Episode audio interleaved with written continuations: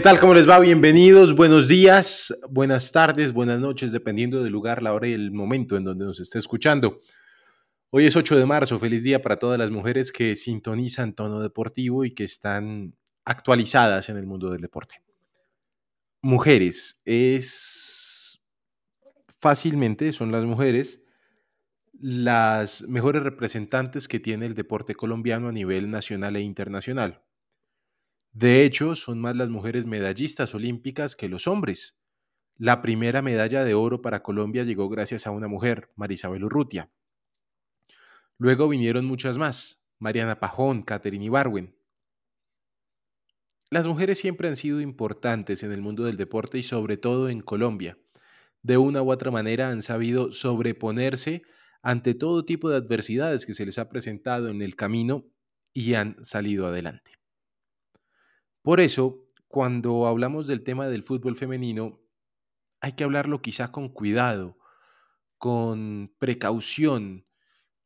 Y no es porque sea un tabú, porque a fin de cuentas el fútbol femenino dejó de ser tabú hace mucho rato, sino porque en un país en donde el fútbol específicamente es eh, dominado por hombres, en donde la participación de la mujer se ve cada vez más alejada y diezmada, pues da a entender que muchas veces los directivos quizá no están preparados para lidiar con las grandes deportistas que hacen parte del, del fútbol. A ver, lidian con los hombres, pero es que es distinto. Es muy distinto tratar a un hombre que a una mujer. Sí, somos personas y si los tratan como personas, vaya y venga, pero es que a veces ni siquiera como personas los dirigentes tratan a sus trabajadores. Ahí empezamos a tener problemas. Problema como el que seguramente se va a desatar o no, porque aquí en Colombia cuando se denuncian este tipo de cosas no pasa absolutamente nada. Yoreli Rincón, quien en su momento fuera la 10 de la selección Colombia, quien en su momento fuera considerada la mejor jugadora del fútbol colombiano, porque hoy pues ya no lo es, o bueno, ya no es considerada así, eh, salió ayer en un medio de comunicación a denunciar un veto. Ya ella había hablado del posible veto, del supuesto veto que sufría ella y algunas jugadoras por parte del entrenador de la selección nacional, pero ante el auge de la selección Colombia sub-17, que ganó cuatro goles por cero, el día de ayer a Ecuador, que viene de ganar el fin de semana 3-1 a, Chile, bueno, en fin, a tantas, tantas victorias, la sub-20 que le ganó 2 por 0 a Costa Rica, pues decidió salir a hablar. ¿Qué fue lo que dijo don Santiago Villarraga? Buenos días. Alejandro, cordial saludo para usted, para todos mis compañeros y los millones de oyentes de tono deportivo.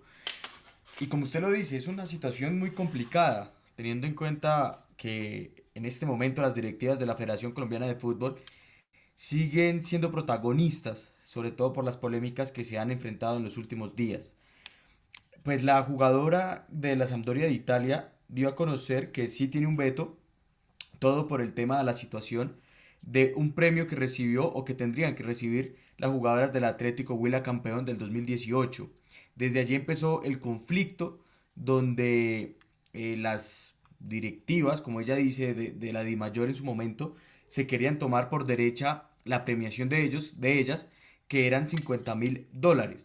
Ellas, pues, con toda la razón, no dejaron que ese premio llegara a las directivas del máximo venta del fútbol colombiano y desde allí empezó el veto. Después de eso, la, jugadora dio a conocer que el trato de las convocatorias era muy diferente y de hecho asegurando que, las, que la ropa deportiva que ellas utilizaban desde el 2008 hasta, el, hasta que ella estuvo fue la ropa que sobraba del equipo masculino. Además que las directivas decían que ellas de jodían, como ella lo dice, es por el tema de pedir amistosos en, los, en, las fechas FIFA y además de por reclamar de que les dieran los viáticos cuando ellas iban a representar la, la, selección, teniendo en cuenta que ellas tenían que pagar de su bolsillo el viaje y después y pagarle, pasarle las facturas mejor a las directivas de la federación para que les reembolsaran el dinero. A ver, La pelea del fútbol femenino y de las futbolistas siempre ha sido la misma. Quieren igualdad de condiciones y la merecen, la necesitan, por supuesto que sí, para poder realizar de manera correcta su trabajo, pero desgraciadamente, al menos aquí en Colombia, no va a suceder pronto. Hay una fundación que se llama Fundación Selección Colombia que tiene que ver con la fundación, con la Selección Colombia, pero no con la federación. A ver, la apoyan jugadores, no la apoya la federación. Esta fundación está tratando un tema, una campaña que se llama Somos Equidad. Es un proyecto latinoamericano que ve en el fútbol una gran oportunidad para avanzar en la equidad de género. Este proyecto colectivo muy ambicioso que se ha desarrollado en América Latina en el sector del fútbol como herramienta de transformación social impactará a cerca de 3.200 niñas y niños en 18 comunidades de Colombia, México, Costa Rica, Ecuador, Uruguay, Perú y Chile. Durante este 2022, Common Goal, Women Win y Fútbol Sin Fronteras sumarán esfuerzos con la Fundación Selección Colombia con el objetivo de crear un sello de calidad con enfoque de género para organizarse para organizaciones del fútbol y utilizar este como una herramienta de transformación social. Varias jugadoras colombianas estarán metidas en el tema y seguramente utilizarán esto para seguir avanzando en pro de llegar a la equidad de género en el fútbol colombiano. Y yo quisiera decir que esto va a servir de más, pero desgraciadamente tengo también que decir la realidad. Y la realidad, don Omar Pachón, con los buenos días, es que mientras no haya un cambio de cabeza de directivos en Colombia, en el fútbol nacional, no va a haber un mejor devenir para el fútbol femenino. Alejandro, buenos días, buenos días para mis compañeros, para todos los oyentes de Tono Deportivo que nos escuchan en la emisora, en el podcast. Va a ser muy complicado, Alejandro, va a ser difícil, va a ser eh, a ver, va a ser una tarea titánica que además se quiere hacer en tan poco tiempo, porque si bien la liga lleva ya seis ediciones, este año se plantea una segunda, si bien eh, el fútbol colombiano femenino, y lo hemos hablado acá, estaba en auge en nuestra selección y cuando se creó la liga femenina empezó a disminuir un poco, hay que mirar hacia adelante, sí, pero hay que también ver qué se ha construido. Y Colombia pasó de no tener una liga femenina a tenerla y a, a que al final de cuentas las jugadoras tuvieran por tres meses competencia, pero es muy poco. Entonces tienen que ir a jugar al extranjero. Económicamente aquí tampoco les va a dar. Tienen que buscar patrocinio. y es complicado. En México se ve un caso similar, pero es que en México tiene un campeonato sí completo, dos ligas, pero por la retribución económica que tiene cada equipo. Ahora hay que obligar a los equipos a que tengan conjuntos femeninos y a qué costo. Es ahí lo que, lo que, lo que abarca todo esto, también el nivel, ¿no? Yo, yo sugiero mucho eso, el nivel del fútbol femenino en la, en la selección ha bajado un poco, porque antes sin tener liga profesional éramos protagonistas y después no. Entonces, son muchas cosas que hay que ver. También estas jugadoras que, que van cumpliendo procesos, que siguen siendo excelentes, pero tienen que empezar a abrir puertas también para otras. Y ahorita las que están empezando a ganar son las jóvenes. Hay que darles alas también. Y pues es grave, es grave el tema de los premios, es algo que se tiene que investigar, pero es que se dice y no se hace. Tiene que pasar algo porque ya lo están denunciando y si la denuncian es que hay pruebas. Hay que mirar dónde están las pruebas y quién es el responsable. Los responsables. Desgraciadamente, en Colombia muchas veces no los hay. Con esta información y deseándoles feliz día a todas las mujeres, comenzamos Tono Deportivo. En Tono Deportivo, ciclismo. Se disputó la primera etapa del Tirreno Adriático en Italia. Eh, hay varios colombianos. Volvió Rigobert Urán a las pistas europeas, a las carreteras europeas. También tuvimos París-Niza, segunda etapa, en donde tenemos las esperanzas puestas en Nairo Quintana y Daniel Felipe Martínez. Toda la información del ciclismo con Don Omar Pachón. Don Omar, ¿cómo le fue a los colombianos en las diferentes carreras? Alejandro, nos fue bien, nos fue bien, eh, sobre todo en, en la Tirreno Adriático, pero empecemos por la que ya había iniciado, que es la París-Niza donde el día de, del domingo el Jumbo había dado senda exhibición. Ayer intentaron nuevamente, sobre todo el líder, es Laporte, intentó eh, irse con el triunfo, pero fue, fue la verdad muy difícil. Y, mm, y al final esta carrera que tuvo sobre todo abanicos bastante pronunciados, los vientos golpearon fuerte y afectaron bastante al pelotón, bastantes corredores quedaron cortados, por fortuna los colombianos lograron meterse en esa colada y en ese sprint, en ese embalaje final, Fabio Jacobsen fue el mejor ubicado, el que logró remontar a los dos corredores del Jumbo Visma y una gran forma ganar con 3 horas 22 minutos y 54 segundos una etapa de 159.2 kilómetros. En segundo lugar ingresó Wood Van Aert y tercero Chris Laporte con el mismo tiempo. Ingresó también en el octavo puesto Juan Sebastián Molano, más atrás Nairo Quintana con el mismo número 17 la posición, el mismo guarismo, al igual que Daniel Felipe Martínez que ingresó en el puesto número 25.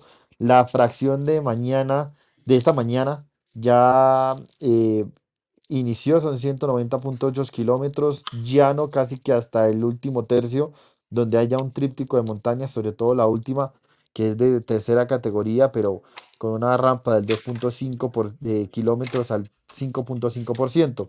Y la otra carrera que nos fue de maravilla fue en la Tirana Adriático. ¿Y por qué digo de maravilla? Sí, no ganamos, no estuvimos en el podio porque una contrarreloj de 13.9 kilómetros entre Lido, Caimore y pues el circuito que se disputó en esa ciudad.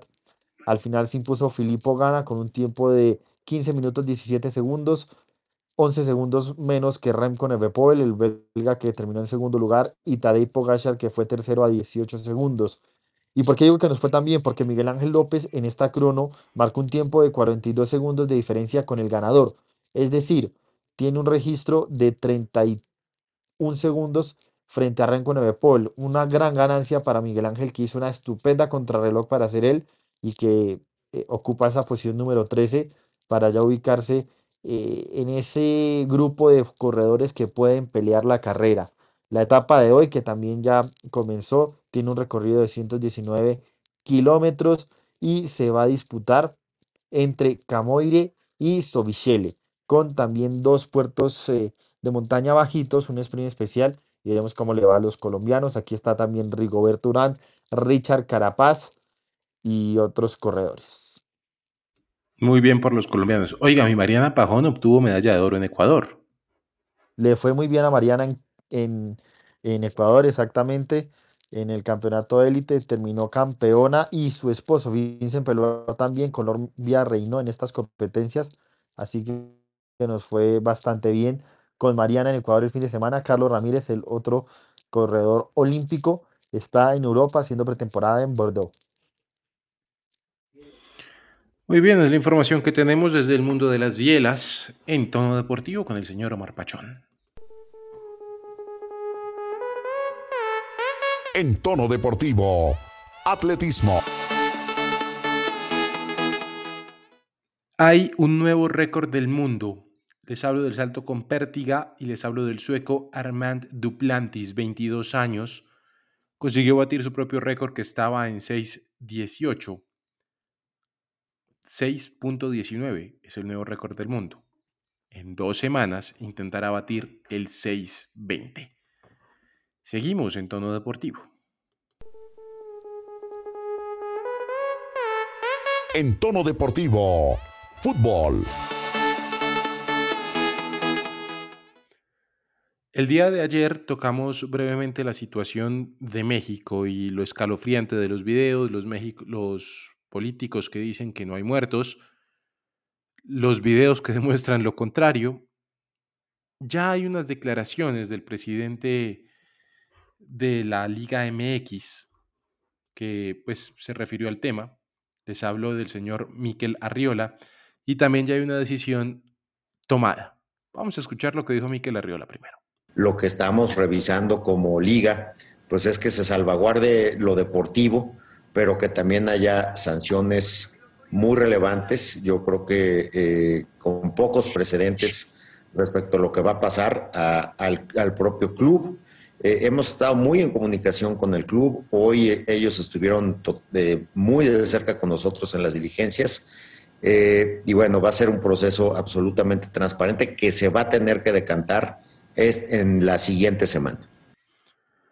Y se decantó finalmente, Omar, porque lo que decidieron fue sancionar al ladrillo. Así de sencillo. Nuevamente. Como para variar, ¿no? No, no solo en Colombia.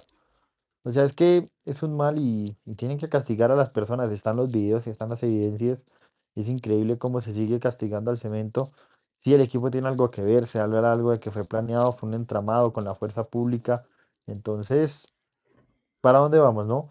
Lo mismo que decimos siempre y, y ahí están las evidencias, sí, están eh, las manifestaciones de que todo fue eh, direccionado por, por personas y que al final el, el pagano es sí el cemento, pero esos vándalos, ¿qué? Asesinos, porque son asesinos los que mataron a esas más de 30 personas y que pues tienen hoy a México en el ojo del huracán por algo tan negativo como esto, algo que, que es arcaico y que tiene que erradicarse del fútbol.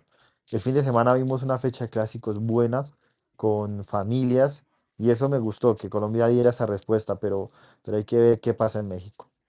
Don Santiago, las sanciones al cemento pues son normales en este lado del mundo y a mí me preocupa realmente porque si en México, que son una liga un poco más avanzada, con un poco más, bueno, con mucho más dinero, mucha más infraestructura que la nuestra, pues, ¿qué podemos hacer nosotros? Si la individualización aquí está cada vez más lejos, a pesar de la cantidad de plata que invirtió este año el Ministerio del Deporte, que lo mencionamos aquí, pues yo no veo que, que en caso de que sucediera algo en Colombia pudieran hacer algo. Pues Alejandro, es que mire, la situación es... Hay que ver también el lado político, ¿no? El lado político es que en su momento se llegó a hablar de que México ya no iba a ser sede del próximo mundial, que lo va a compartir con Estados Unidos y Canadá. Ahí usted empieza, cuando ya le empiezan a, tocar el bolsillo, no solo pasa en Colombia, sino también en, en, en todo el mundo, ya todo, todos los gobernantes, políticos, dirigentes y demás se empiezan a preocupar. Por eso la sanción muy, pero muy flexible de, de, de la liga, pero pues eso más allá es que está alejando el, a la familia, a los niños de los diferentes estadios. No solo pasó en México, también pasó en Brasil, eh, también hubo víctimas mortales pero pues me parece es mentiroso que la- la- las directivas de la Liga Mexicana salieran a decir y los diferentes gobernantes que no hubo víctimas mortales, cuando en los videos se ven eh, las fuertes golpizas de los diferentes hinchas y todo por una simple camiseta. Creo que en esta pandemia, donde se decía que iban a haber se, se iban a cambiar la mentalidad de los seres humanos y demás, no sirvió para nada. Antes estábamos peor. Ay, Dios mío. Y en Ucrania cerca de 2 millones de personas desplazadas. Vamos a un tema un poco más amable. Quiero ir a Cúcuta. Eh, tengo conexión ya con el señor Jordi Cruz, nuestro corresponsal en la muy bonita ciudad fronteriza con Venezuela. Se habla del posible regreso del Cúcuta, que primera, que segunda, que refuerzos, que no refuerzos, pero creo que Jordi Cruz ya, ya tiene un poco más limpio y claro el panorama para poderle llevar a todos los oyentes. Don Jordi, ¿cómo le va? Buen día.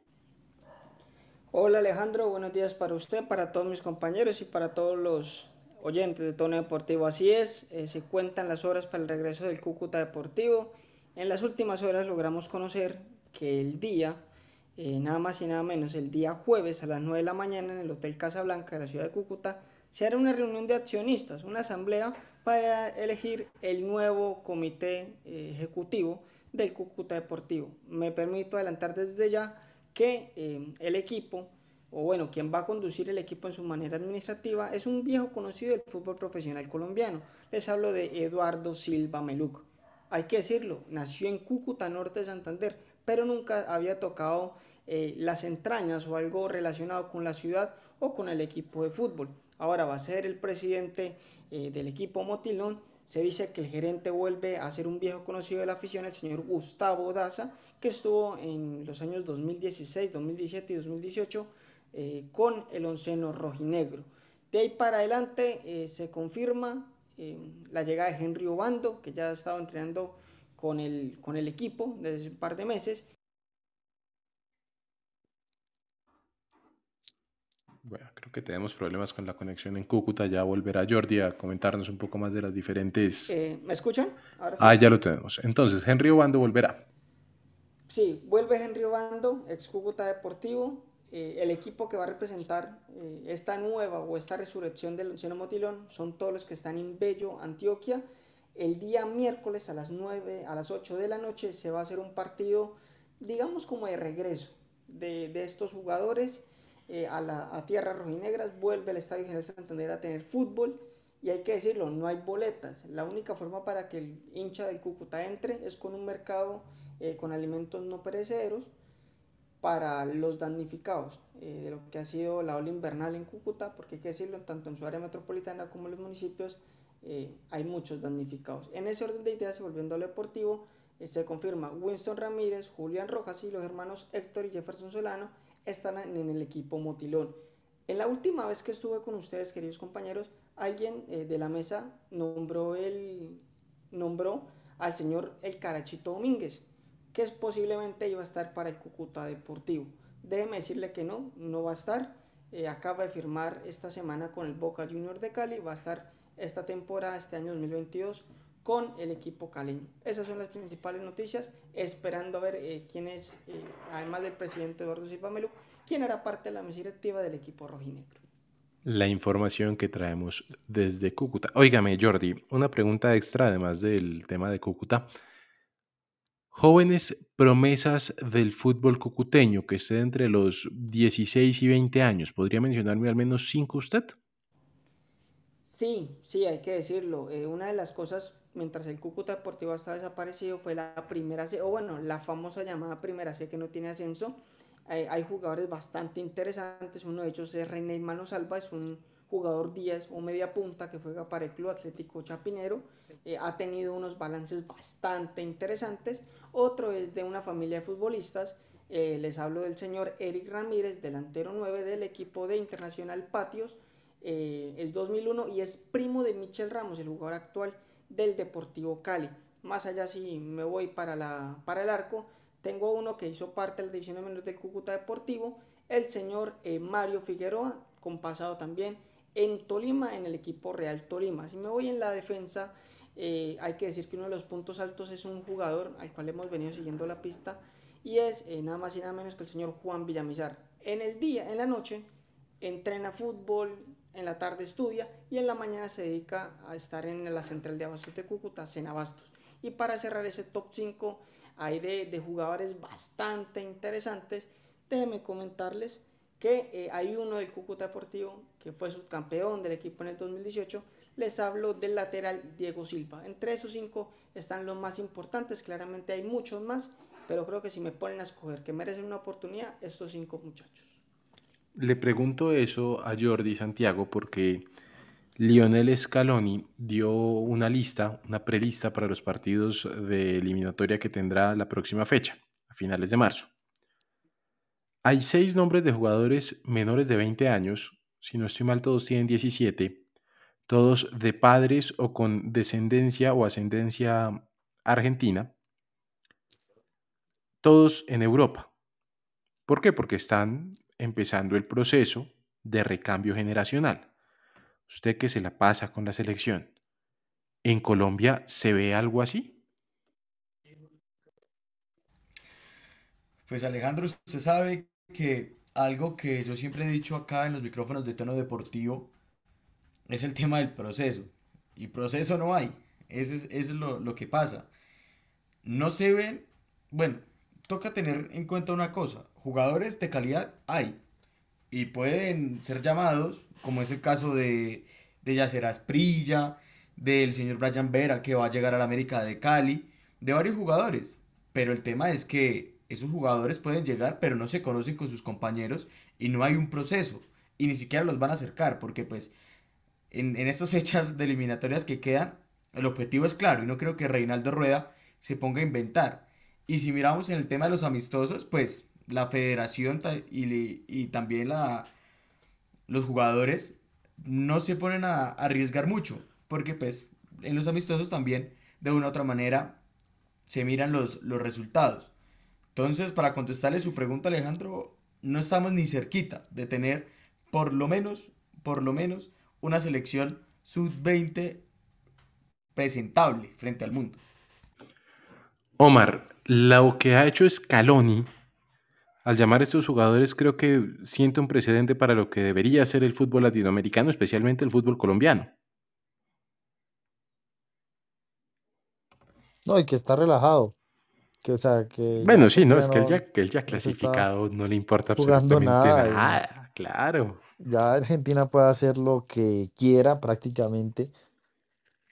Y es bueno, sí, es bueno. A ver, ¿qué pasa? Que como son los argentinos, si Scaloni hace esto y en el Mundial salen en fase de grupos o en octavos de final, se la van a cobrar, le van a decir que como no dio continuidad, que como no prepara estos partidos y los usa para darle ritmo a un grupo. Es un arma de doble filo. Si le sale bien, chapó por Scaloni.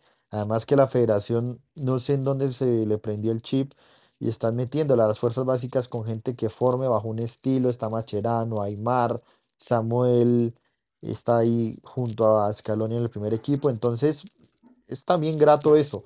Ojalá se copie también ese modelo, no solo sacar jugadores jóvenes, pero sí, hace mucho de pronto Argentina no, no miraba tanto a los jóvenes desde la selección mayor, pero también veremos el nivel, ¿no? Porque suelen también acercarse mucho y al final no llamó a otros como el de Cristian Romero, eh, el de Luca Romero, que es el jugador más joven en debutar en la primera división de España, que también tiene descendencia mexicana y por ende también lo quieren acaparar rápido, jugador de la Lazio muy joven. Entonces también es e, en ese aspecto, ¿no? Que, que tratan de observarlos y ya de sellar su pasaporte con la bandera argentina. Para terminar, eh, veo en las redes sociales, pues hombre, no a tiene que ver redes sociales. Hay un muchacho, un señor periodista que se dedica a, dar chismes de lo que va a pasar en el fútbol colombiano, ¿cierto? Leo, en las últimas horas, representantes uruguayos ofrecieron a Jorge Fossati en Atlético Nacional y el nombre gustó. Señoras y señores, no se dejen creer todo lo que leen en redes sociales porque Jorge Fossati es técnico del Danubio. Jugó hace cuatro días y no lo han echado.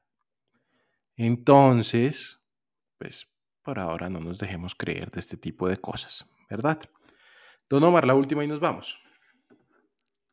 Alejandro, la Champions League, están muy pendientes de Luis Díaz, del Liverpool contra el Inter y cómo puede ya sellar su pase a, los cuartos de final. Don Santiago Villarraga, la última y nos vamos. Alejandro, precisamente del técnico de Atlético Nacional, preguntando por en las diferentes personas que hacen parte del comité directivo del cuadro verdolaga, me dicen que no se van a arriesgar a tomar una mala decisión que están pensando muy bien el tema de, del técnico y me dicen que no se le haga raro que, que Herrera, que Hernán Herrera, culmine este semestre como entrenador. No van a, a, tomar el riesgo y desde las directivas les gusta el nombre Reinaldo Rueda.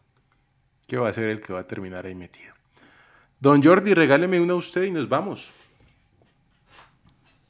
Una última, compañeros, hay que decirlo, a nivel de fútbol aficionado de la eFootball, la selección norte de Santander perdió sus primeros dos encuentros contra Boyacá y contra Valle del Cauca respectivamente.